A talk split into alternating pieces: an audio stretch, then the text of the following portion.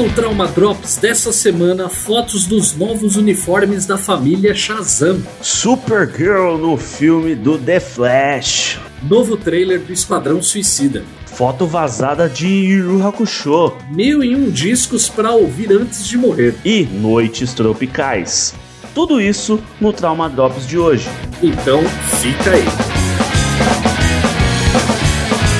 Vamos começar o Trauma Drops dessa semana.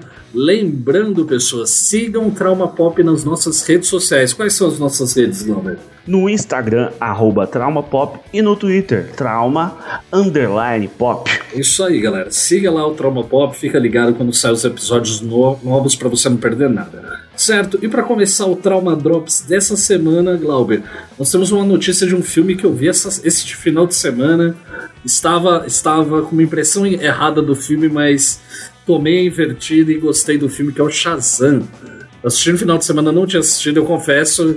Eu estava com resistência para ver esse filme, mas Glauberzera me convenceu e eu dei uma chance e não me arrependo. É um filme bem divertido. E essa semana, o diretor da, do Shazam publicou uma foto de bastidores, uma foto bem legal mostrando o uniforme de todo mundo da família Shazam. Dizem, Glauber, que ele fez isso porque eles vão ter nos próximos dias filmagens, eles vão ter locações externas para filmar, ou seja, a chance de vazar alguma coisa, então eles preferiram, vamos a gente já mostrar, porque aí mostra bem os uniformes, que às vezes uma foto de bastidor a galera pode olhar e falar, nossa, não tá legal, e o negócio não tem toda a pós-produção que precisa.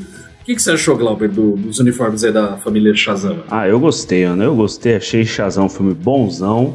Você disse que não, mas é um filme bonzão. E assim, agora recebeu o investimento, né? Eu acho que foi uma surpresa. Porque eles fizeram um filme e não acharam que ia fazer o sucesso que fez. Fez bastante sucesso, assim, né? Pra, pra categoria do filme. Inclusive, acho que foi um dos que mais teve bilheteria da DC, se eu não me engano, tá? É, e aí, é, deu para ver que investiram nos uniformes, né? Agora tem uma família de super-heróis aí, Shazam, e eu tô bem animado com esse filme. Sim, sim, eles deram uma melhorada, que você falou, dinheiro, né, cara? Pingou dinheiro na conta. É outra história, realmente ficou bem, bem bacana. Vamos ver, né, como vai ter esse filme. Ouvi dizer aí, li pelas internets, que talvez tenha alguma referência ao Adão Negro, que parece que já começou a filmar com o The Rock. Até rolou um boato, não é parte do Drops, mas rolou um boato que eu vi agora há pouco de Henry Cavill, o Super-Homem, gravado alguma coisa pro filme do Adão Negro, mas vai ficar para outro Drops. E a próxima notícia é que tá rolando aí, né, o, a gravação do filme do The Flash e uma foto de uma foto vazada aí de um fã conseguiu capturar a atriz Sasha Cale como tra com o traje da heroína é, Supergirl, né? Então tudo dá a entender, mais do que isso, né? Evidente que a gente vai ter uma nova Supergirl aí, inclusive nos padrões, nos últimos padrões das HQs aí, se eu não me engano, da, da DC. E eu tô bem animado, cara. Vai ser o, o, De novo, vai ser o Ezra Miller. Ele vai ser o. De novo, o, o The Flash. Que para mim caiu muito bem aí na, no nosso. No universo da DC, na, na Liga da Justiça. E também há um boato. Não é boato, não, né? A gente já viu ali. que o Michael Keaton vai ser a versão mais velha do Batman. Ele vai ser o Bruce Wayne velho. Isso aí é sim, algo que, sim. né, não sei como se vão explorar nesse filme a viagem do tempo do, do Flash, algo do tipo, mas eu tô bem animado porque, cara, é, é um dos personagens que eu acho mais legal do, da DC, é o The Flash. E você, Diego, como é que você tá aí com essa notícia aí que você viu a nova Supergirl? Cara, só comentando do Michael Keaton, eles dizem que é provável que ele seja um Batman, na verdade, de outro universo. Claro, um Batman mais velho, mas a ideia, pelo que eu já ouvi de boato, falam que o Ben Affleck vai participar desse filme, mas que seria alguma coisa, eu acho que para meio que encerrar o arco dele como Batman e a ideia é que o Michael Keaton, esse Batman de outro universo, seja o tipo Nick Fury do, do universo DC. Que foi um excelente Batman, diga-se por passagem, viu? Sim, eu gosto bastante também do, do, do, Batman do. Apesar de eu não gostar do Tim Burton, eu gosto muito do, do filme do Batman que ele fez. Os dois, tanto o primeiro quanto o Returns, eu gosto bastante. E da Supergirl, cara, eu não conheço nada a respeito da personagem para para falar. Eu não tenho contato nem com aquela da, do universo da CW, sei lá, acho meio Acho o visual meio esquisito, as séries da CW, não, não me pegam, então não sei, cara. Vamos ver. A minha expectativa é boa. Eu achei a caracterização dela muito legal. O uniforme tá muito massa. Mas vamos ver, né? Eu quero ver na história como é que isso vai funcionar. Dizem que ela pode ser de outro universo, pode ser a filha do Superman que vem vindo do futuro, enfim. Tem vários boatos. E ainda continuando, Glauber, aqui no universo DC, nós tivemos o que talvez seja o último trailer do Esquadrão Suicida, cara. Que a gente teve ali algumas imagens. Nós já vimos, vimos mais algumas cenas de ação do filme. E nós tivemos uma menção, Glauber, lá sobre o personagem do Idris Elba. Eu esqueci o nome do, do personagem dele. É o Sanguinário. Sanguinário. Sanguinário. Sanguinário. Ter acertado, ter deixado o Superman em coma após atirar uma bala de kryptonita no, no azulão. E aí, Glauber, o que, que, você achou aí do trailer do Esquadrão Suicida? Tá animado para ver esse filme? Ah, eu tô. O primeiro eu achei médio pra, pra ruim. Sendo bem sincero, eu esperava mais.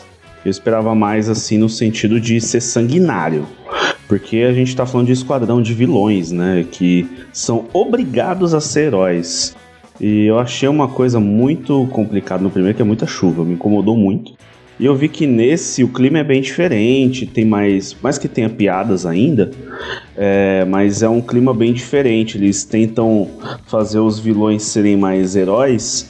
E, cara, Idris Elba deixa qualquer filme muito louco, né, mano? O cara é um puta ator.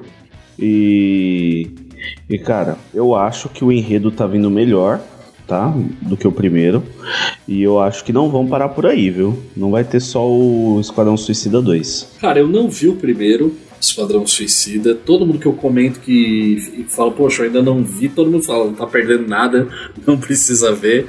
Uma hora eu vou acabar assistindo porque eu tenho preguiça de, de, de ver esse filme. Mas eu tô animado, cara, que nem falou, é bem diferente do outro, é muito mais colorido, né? Aquele filme tinha uma cara do Snyder também, tava aquela coisa cor com é, a saturação das cores meio apagadas e tal. E nesse filme não, James Gunn, se você for ver o uniforme dos personagens, tipo, do pacificador, é, é ridiculamente legal, tá ligado? De parecido uhum.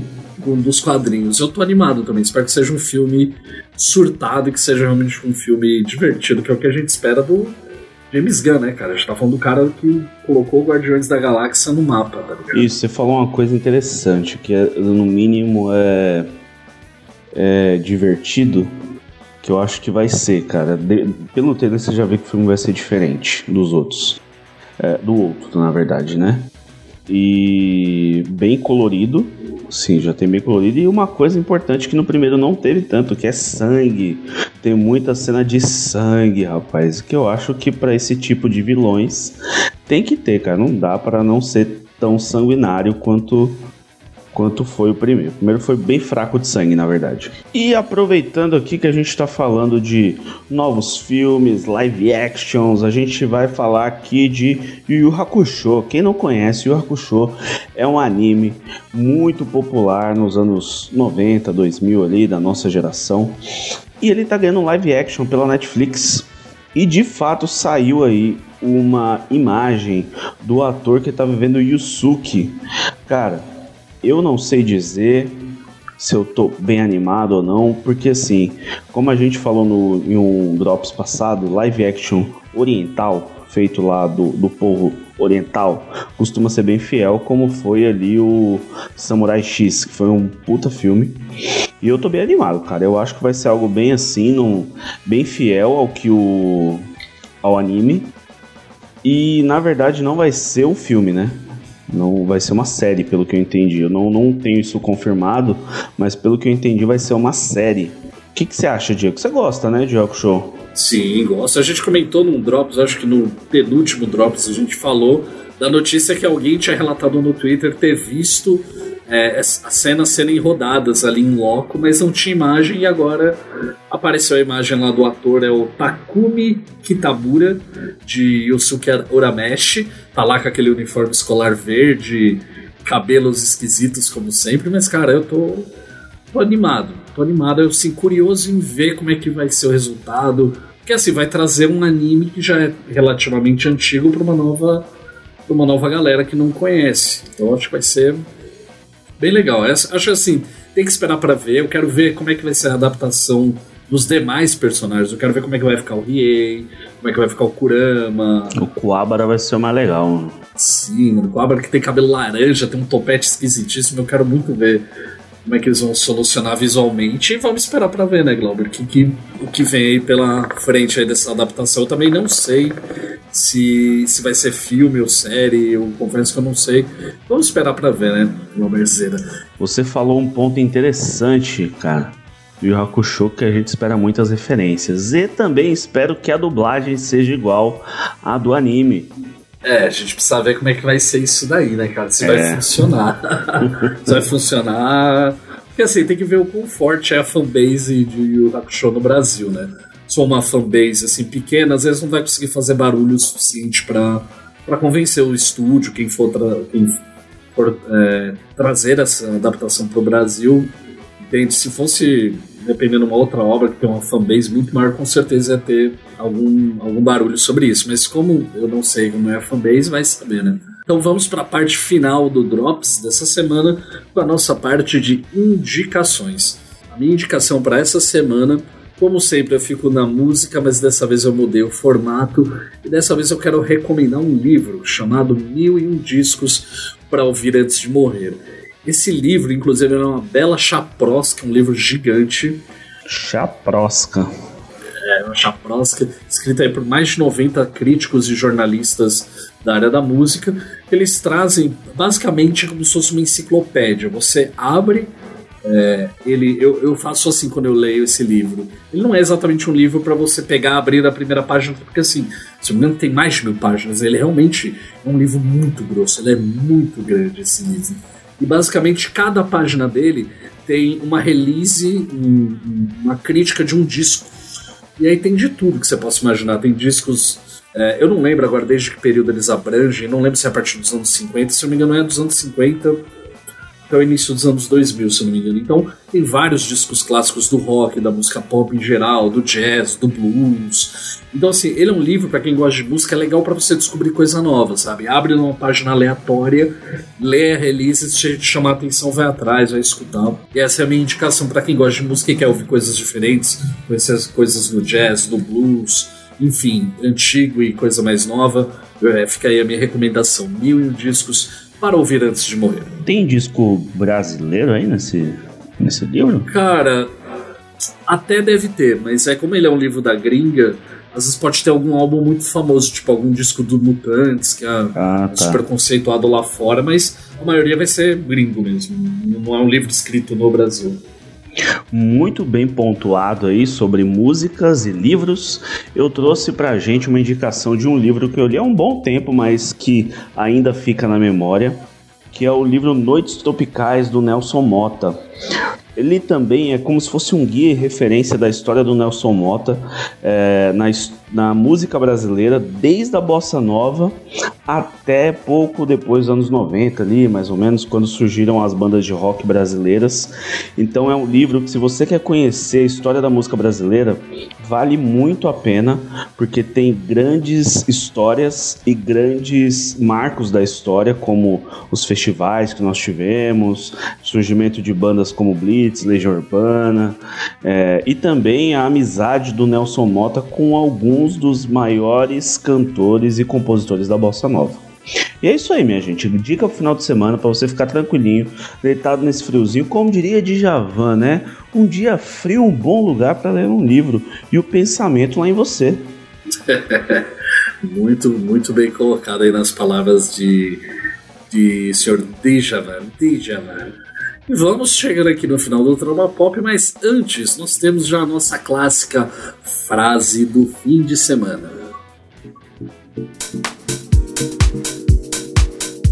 Nenhum obstáculo é tão grande para quem desiste.